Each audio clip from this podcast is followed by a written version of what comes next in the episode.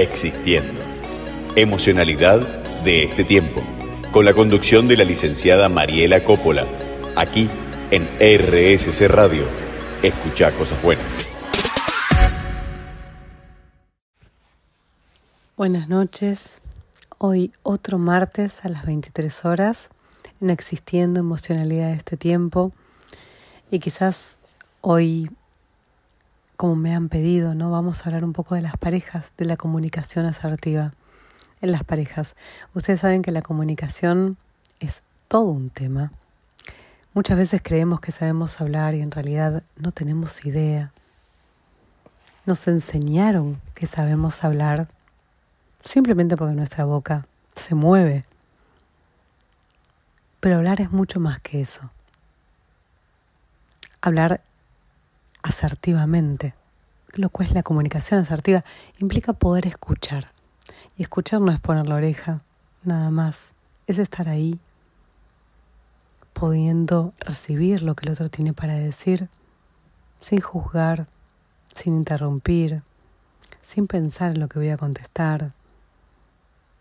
Realmente con una escucha atenta. Y una escucha, una escucha atenta implica detener, detenerme ahí para estar con el otro.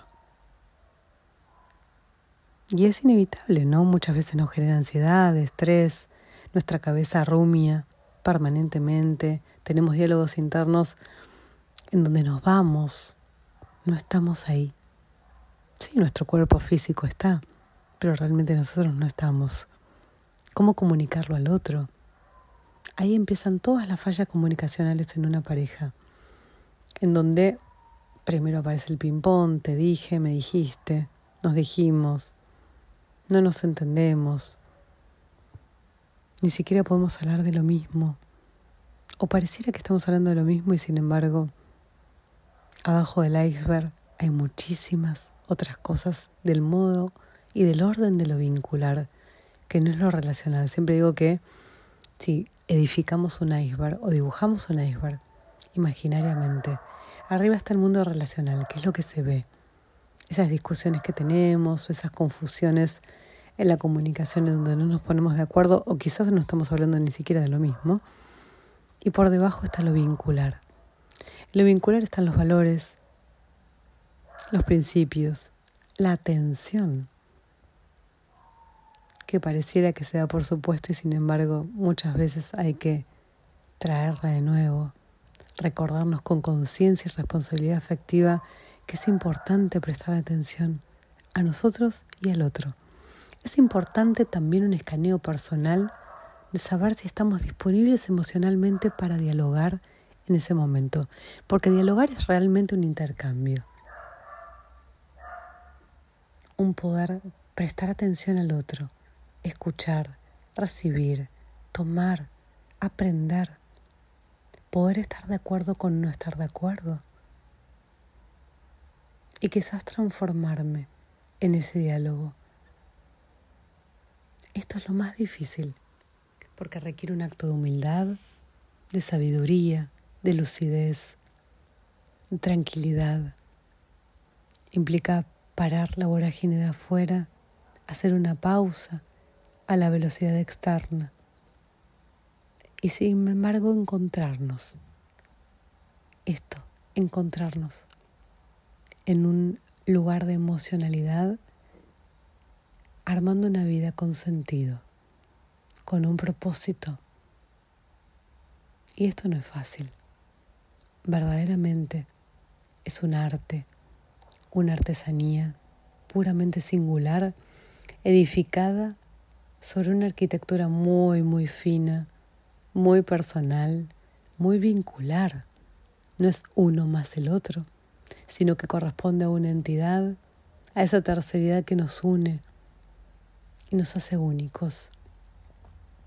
Entonces te invito verdaderamente a que te preguntes y te hagas estas, como muchas veces digo, ¿no? Preguntas difíciles. ¿Verdaderamente estoy disponible para el otro? ¿Estoy disponible emocionalmente para mí? ¿Puedo conectar con el otro? Porque conectar no es el cuerpo físico y estar ahí nada más. Conectar es verdaderamente mirar a los ojos y estar en disponibilidad emocional, tomando lo que el otro tiene para dar, sin juicio ni prejuicio, callando mi cabeza, donde el error no es un horror, donde comparto, porque verdaderamente hay un propósito mayor. Entonces, este escaneo personal tiene que ser siempre primero, para no estar subsumidos en quejas irrespetuosas o en discusiones indeseadas o en malestares que verdaderamente lo único que queremos es no enfrentarnos porque nos hace mal. Tener capacidad de respuesta emocional implica esta conexión emocional y escanearnos antes como una prioridad aún mayor que nos permite poder discernir con absoluta lucidez y honestidad si estamos verdaderamente para comunicarnos en forma asertiva. Y no pasarle la pelota al otro de responsabilidad, sino hacernos cargo emocionalmente de cómo estamos, qué queremos, si realmente estamos para compartir con el otro ese encuentro. Y que salga de ese encuentro y decante lo que tenga que suceder sin expectativas. Te invito a que puedas preguntarte si estás para esto o si realmente falta mucho aprendizaje, porque todos tenemos que aprender. Sí, así como lo escuchas.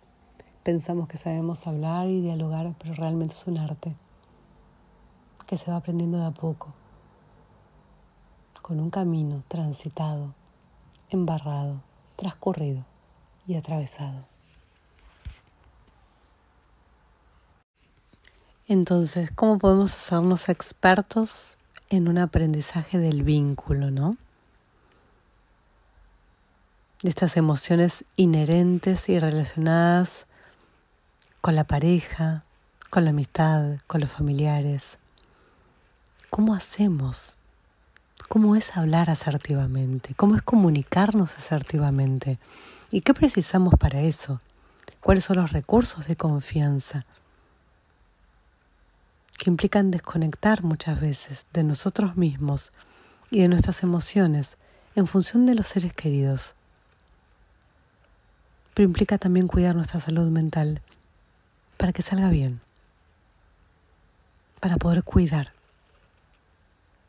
Implica una gran entrega y esto implica abrir la vulnerabilidad, ¿no? Abrirnos como redes sociales y sumergirnos en el trabajo de nosotros mismos y con el otro. Algo que no podemos parar. Debemos mejorar. Sin duda, como dije antes, es un gran aprendizaje. Entonces, ¿en qué consiste? ¿Cómo forjar un vínculo significativo con un otro para que sea duradero? Lo primero es el autoconocimiento. Las relaciones ya en sí son complicadas porque no siempre hacemos lo que sentimos, lo que pensamos o lo que creemos que necesitamos. Sin embargo, no podemos saberlo si no es que no nos conocemos a nosotros y no sabemos qué precisamos. Por eso, eh, como decía antes, el escaneo emocional es fundamental. El mejor lugar por donde empezar es mejorar la relación con nosotros mismos. Por eso, antes preguntarnos si estamos disponibles emocionalmente para el otro. Porque a veces no lo estamos y nos autoflagelamos. O sin embargo, podemos obligarnos a estarnos y no sale bien. Por supuesto que no sale bien. No podemos llevar una relación de introspección cuando no estamos preparados para hacerlo. Es una alta exigencia. Es como escalar el Himalaya y verdaderamente no nos pusimos un arnés. Entonces nos tenemos que centrar en cómo estamos, cómo estamos ahora, qué necesitamos y si verdaderamente estamos disponibles emocionalmente para el otro, conocer nuestros límites y poder respetarlos. El segundo punto es la capacidad de la respuesta emocional que tenemos para dar. ¿Cuánto nos conocemos emocionalmente? Y las intensas emociones que nos abruman cuando estamos en relación con un otro, muchas veces tienen que ver con problemáticas que son nuestras e inseguridades que son nuestras, que no tienen que ver con el otro. Y se las pasamos como una pelota de nieve al otro y se las ponemos a veces arriba de la cabeza. Y verdaderamente es un acto absolutamente desconsiderado. Entonces, ahí establecer una conexión emocional segura es una prioridad. Ese es un trabajo interno, de introspección personal. ¿Estoy ahí para mí? ¿Estoy ahí para el otro? ¿Te importa lo suficiente como para que te quedes conmigo? ¿Qué vas a hacer si te necesito? Y ahí implican los estilos de apego que muchas veces hablamos, de los cuales hemos atravesado y sumergido en los posts anteriores que hablé en el Instagram, en mari.psicóloga, acá en la radio, que muchas veces he señalado. Son alarmas del cerebro que nos impulsan a luchar o huir y hacer lo necesario para sentirnos seguros una y otra vez. Y no recurrir a la agresividad, porque de esa manera lo único que voy a tener es una comunicación en escalada, puramente violenta y agresiva. No voy a tener una conexión emocional, y menos una comunicación asertiva. Entonces tengo que abrazar muy, muy, muy fuerte a este conectar. Y la única manera de hacerlo emocionalmente es conectarme con el otro. Y para eso tengo que estar conectado conmigo mismo. Si no me voy a bloquear y no va a salir bien, créeme que va a ser indeseado. Entonces me autorrelajo, me cuestiono, me gestiono, me pregunto, me respondo. Y ahí con amabilidad, sensibilidad y compasión me dispongo a conversar con mi pareja, a conectar, a intercambiar, a ese encuentro sagrado del cual te hablo. Para evitar las quejas irrespetuosas también, para evitar los reclamos indebidos e indeseados para poder construir una relación sana. Tenemos que renunciar a nuestras necesidades personales de complacer al otro, pero sí abrir un espacio para manifestarnos con compasión y afecto, sin juicios, sí abiertos a recibir lo que el otro tiene para decir y enfrentarnos a esas frustraciones o problemas que quizás nos puede generar. Las relaciones saludables no están exentas de conflicto, pero exigen que nos esforcemos para reparar minuciosamente los fallos de esta conexión, que van a ser inevitables. Y sea cual sean los detalles de cada conflicto concreto, los miembros de una pareja tienen que estar en la misma sintonía en esta necesidad básica de sentirse amados, de sentir que pertenecen al mismo equipo, a algo, a esta terceridad, como digo yo. Porque la pareja es una terceridad, no es uno más uno, entonces dos. Somos un vínculo que tiene una dinámica, una sinergia y una energía muy propia, muy particular y muy artesanal. Entonces forjar una relación basada en la aceptación, la ausencia de juicio, en una mirada positiva e incondicional, es uno de los aspectos fundamentales de la terapia de pareja. Esto es lo que trabajo todo el tiempo. Y siendo una base sólida, pavimenta cimientos firmes sobre los cuales construir una capacidad de introspección y trabajar juntos para un cambio. Siempre en equipo. Cuando nos sentimos atacados o abandonados, o nos sentimos humillados o no valorados, no estamos en disposición de pensar con claridad acerca de cuál podría ser la mejor forma de avanzar en ese momento. No hay asertividad. La perdimos, se nos fue. Y tenemos que tener la humildad para darnos cuenta de esto y decir stop. Levanto la mano. No puedo seguir hablando. La comunicación asertiva terminó. Necesitamos otro round, otro momento. Respirar profundo e irnos con la cabeza en alto, sabiendo que va a haber un segundo momento para reparar. Porque ahí ya se activó el modo supervivencia. Y no puedo estar alerta. Si estoy alerta voy a tener una comunicación frustrada. Porque me voy a sentir en un torrente de críticas. Y me voy a centrar las conductas para atacar la personalidad del otro. Y me va a salir como un piloto automático. Voy a morir de rabia. Y voy a tratar al otro mal, con desprecio, aunque no lo quiera. Y después sobreviene la culpa. Y hacemos una pelota de nieve en donde las emociones se nos empiezan a entrelazar y ya no sabemos cuál es el tronco, cuál es el árbol. Nos perdemos.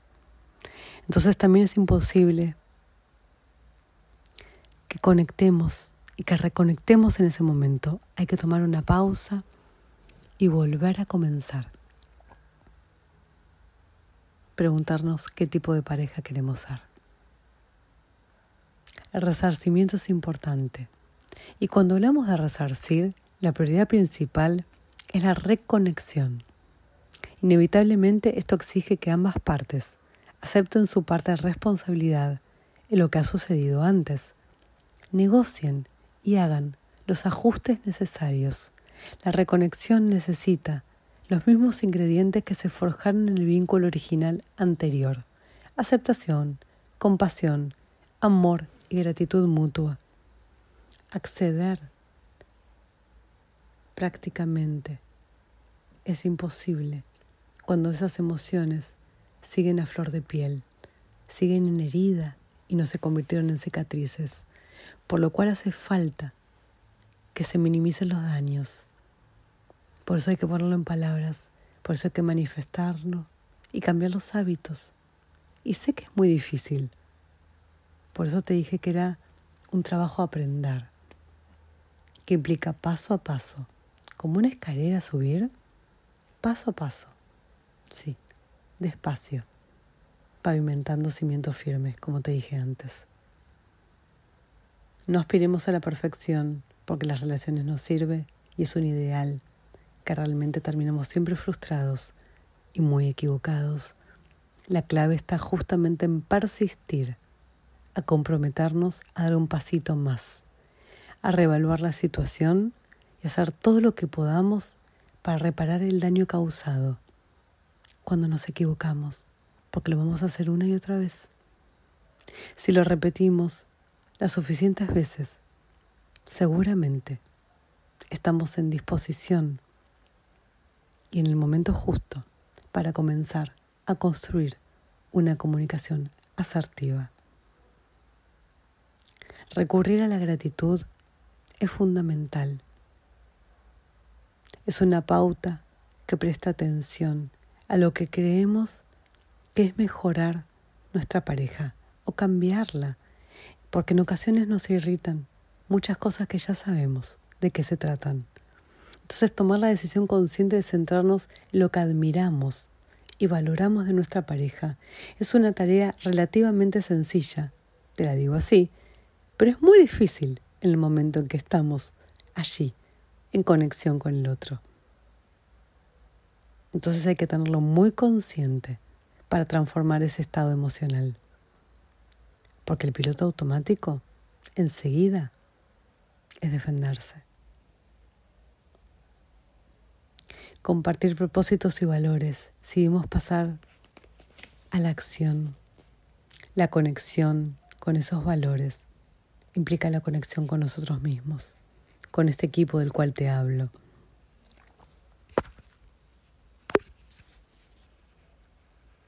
Mirar cómo encajan esos valores, cómo cada miembro de la pareja se complementa, ser capaces respetar esas diferencias, como te dije antes, estar de acuerdo con no estar de acuerdo. Esta reflexión puede empezar con la propia relación. Ambos quieren cuidar y ser cuidados, hablar y ser escuchados, apoyar y ser apoyados, valorar y ser valorados. Pareciera raro, ¿no? Pareciera que es difícil. Sin embargo, te aseguro que si lo entrenamos, es posible. Te aseguro que es posible. Cuando estamos en una relación hay que invertir mucho tiempo porque no fluye, se construye. Y hay que averiguar qué es importante para mi pareja. No darlo por supuesto. Los supuestos son un gran desconector y tenemos que profundizar la conexión. Entonces, crear una relación saludable necesita de trabajo, absolutamente. Y para esto me tengo que hacer tiempo. Las relaciones adultas y el amor adulto son un reflejo de los estilos de apego que forjamos en nuestra primera infancia. Por lo tanto, hay que construirla. Y es un trabajo individual y relacional. Ambas puntas, ambos lugares, ambos sitios. Trabajar en lo individual y en lo vincular, en simultáneo y al mismo tiempo. Te aseguro que es forjar nuestra salud integral y de alguna manera trazar nuestro índice y nuestro propósito de felicidad. Existiendo. Emocionalidad de este tiempo. Con la conducción de la licenciada Mariela Coppola. Aquí en RSC Radio. Escucha cosas buenas.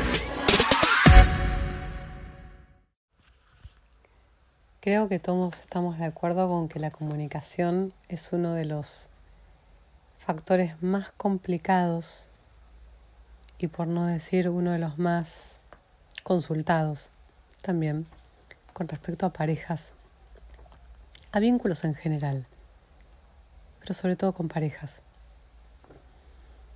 Esto implica, pareciera una obviedad, ¿no? Saber escuchar. Saber escuchar no significa solo poner la cara o prestar el oído, sino un contacto ocular, una mirada atenta y activa, en donde verdaderamente está recibiendo lo que el otro tenga para decir, sin estar pensando al mismo tiempo y en forma simultánea ¿qué le voy a contestar y qué le voy a decir? Porque eso ya no es escuchar. Ni es una escucha atenta. Entonces, esto es como primer paso, pareciera una obviedad, sin embargo, bajando el paradigma de la dimensión de lo naturalizado, es como para tener muy en cuenta la interrupción, dejar que el otro termine de hablar, cuando no entiendo preguntar, no darlo por obvio ni por supuesto. Los supuestos son otro gran bloqueador de la comunicación emocional. Y entonces pregunto, ¿qué quisiste decir con esto? ¿Entendemos los dos lo mismo por esta palabra? No dar por supuesto que ambos entendemos lo mismo. Es también otro factor a tener en cuenta. Y una vez así que estamos dispuestos y disponibles emocionalmente y hacemos la pregunta al otro, ¿no estás dispuesto y disponible emocionalmente para tener una conversación emocional? Nos sumergimos en ella.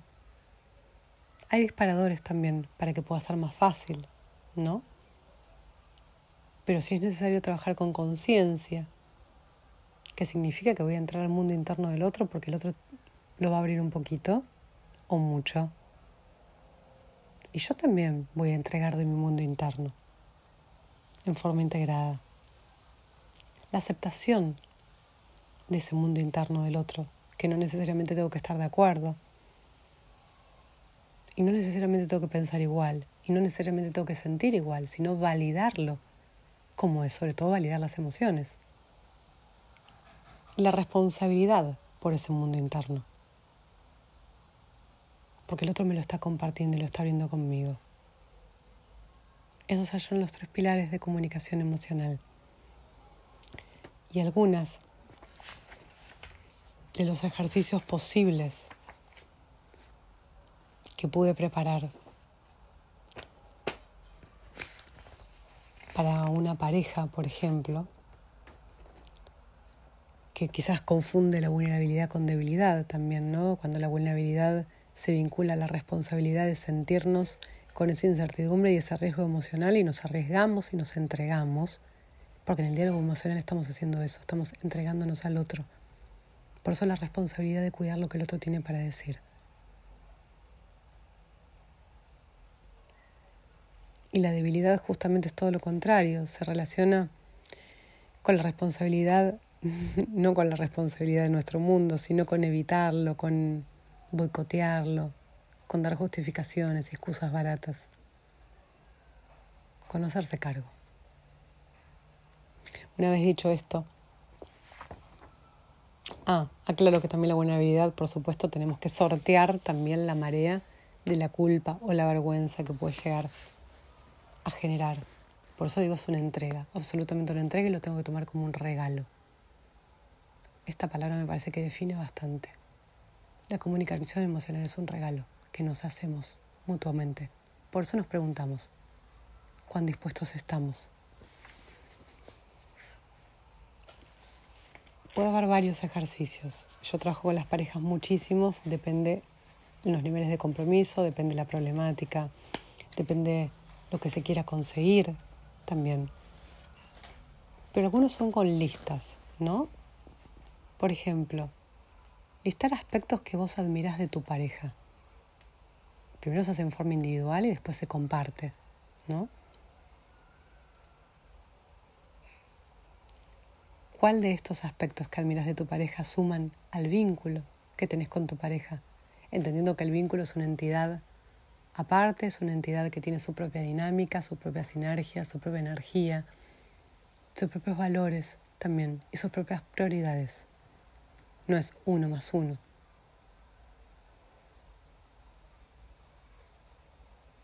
Después de listar estos aspectos que uno admira, cuál de ellos a pesar de ser admirables, sentir que pueden perjudicar el aspecto de la pareja.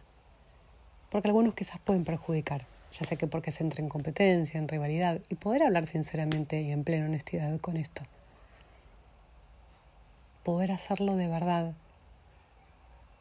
que alivia, sana, cura y nos une muchísimo más de lo que pensamos. Unirnos en vulnerabilidad es verdaderamente tejer puentes, es construir canales de apertura y de expansión. La otra lista sería la lista de actitudes y capacidades o competencias que yo creo que tiene mi pareja Y está buenísimo poder compartirlo juntos. ¿Cuántas veces nos olvidamos del lenguaje del valor y no le decimos al otro lo que vale? Bueno, justamente esta lista tiene que ver con esto, con hacerle saber al otro y por ende sentir lo que vale para mí, qué es importante para mí. De ese listado de actitudes, competencias, capacidades. Ya hablamos de la admiración antes, ¿no? Y después si tuviese que agradecerle a mi pareja alguna de estas acciones, actitudes o conductas en la vida cotidiana, pequeñas o sencillas quizás, ¿no? ¿Cuáles serían? Y realizo también una lista con esto. Y agradezco. Y se lo digo. Por ejemplo, puede ser, agradezco que esté el jabón todas las mañanas para poder bañarme con él. Gracias por pensar en eso. Estas cosas tan pequeñas o invisibles y tan naturalizadas suelen no ser dichas. Y si juntamos o acumulamos las sucesiones de lo no dicho, tenemos después bloqueos y trombos enormes e importantes en los vínculos de pareja.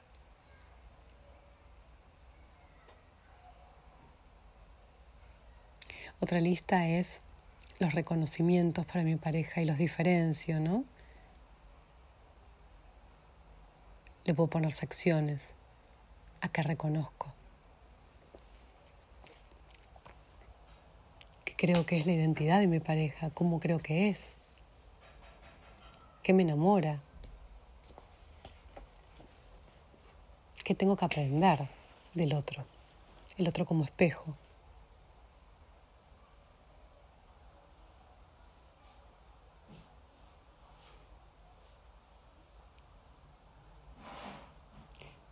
Después hay otra lista, que son los reclamos más frecuentes que hago. Esta es una lista personal individual. ¿Qué reclamos frecuentes realizo mi pareja? Entonces ahí comienzo a estar vinculado a lo que me irrita, a lo que me enoja, a las críticas, a los juicios. Y muy cerquita están las creencias limitantes, absolutamente, ¿no? O heridas internas. Entonces en este reclamo, o en esta lista de reclamos, trato de cambiarlos por propuestas. Esto también es fundamental, transformar los reclamos por propuestas. Si yo reclamo que el otro no tiene tiempo para mí, cuando yo lo preciso, lo propongo. Cada día o cada noche en cada semana. ¿Puedes tener un tiempo para mí? ¿Podemos hablar de tal cosa? Propongo en vez de reclamar. El reclamo acontece después de lo sucedido y cuando hay una gran acumulación de desilusiones, de fallidos,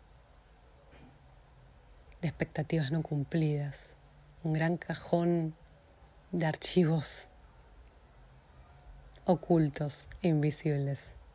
Y después salen como una bola de nieve en cualquier discusión o en cualquier microtensión. En cambio, si los identifico, si puedo prevenirlos, y si tengo el poder de gestionarlos para transformarlos en propuestas, realmente pueden ser no solo aliviadores, sino transformadores en la misma pareja. Y generan cambios en el vínculo. Los dejo con estas tareas que parecen pocas, pero son bastante profundas y creo que traen a colación muchas más de las que se pueden ocurrir a ustedes abriendo la creatividad y la singularidad de cada pareja que está escuchando esto. Un abrazo grande. Finalmente, para terminar, te voy a leer uno de los textos que están en el libro de Sanudada, el libro que escribí, que lo puedes encontrar en Mercado Libre o me puedes escribir al Instagram Marie psicóloga, la página web, psicóloga Mariela Coppola, en YouTube también Mariela Coppola. Ahí me puedes encontrar en la radio y en varios otros lugares. Se llama así, La Crítica. Empieza con un epígrafe de Anthony de Melo que se llama así. Un día descubrió que lo que tenía que ambicionar no era el éxito, sino la actitud, no el blanco, sino la desaparición del ego. Porque justamente en las parejas hay mucho ego. Entonces generalmente se dice que una crítica puede ser constructiva, pero verdaderamente es una mentira. Una justificación barata que funciona como escudo para esconderse detrás del juicio del esgrimido. La manifestación de una crítica puede servir de reclamo torcido, escrito sin un renglón. La intención es sembrar malestar. Puede convertirse en un cuchillo que atraviesa el alma, sin reparo. A veces se usa como queja para que se confunda la bala. Es un modo socialmente aceptado de vomitar veneno, de intoxicar el vínculo, de dinamitar el instante. Osadía que destruye sin prisa. No hay lugar para la confusión. No la escuches, escúchate vos. Escucha tu templo. Déjala pasar, por favor, y córrete del blanco. No agarres la pelota, mira la bala que te pasa de costado. No dejes que la granada quede en tu cancha para que explotes vos en mil pedazos. Correte en lugar de víctima, salvadora, psicóloga, madre, enfermera, mártir. Salí de ahí, salí de la inmovilidad. No intentes comprender. La estrategia fría es tan improvisada que ejerce odio desde la mentira y la opresión. Empezá por aprender a cuidarte a vos misma. No dudes de tu voz interna ni tu incondicionalidad al recibir el amor, el bien entendido, no las bofetadas. Dejemos las cosas bien en claro. La crítica se llama así. Es siempre un juicio detractor y letal, que deja en evidencia las creencias esclavizantes, limitantes y la ignorancia irrespetuosa o el alma pisoteada de quien la enuncia, quien lastima, pero nunca, jamás, de aquel criticado o señalado. Te dejo un abrazo y nos vemos el próximo martes a las 23 horas en Existiendo. Nos encontramos acá.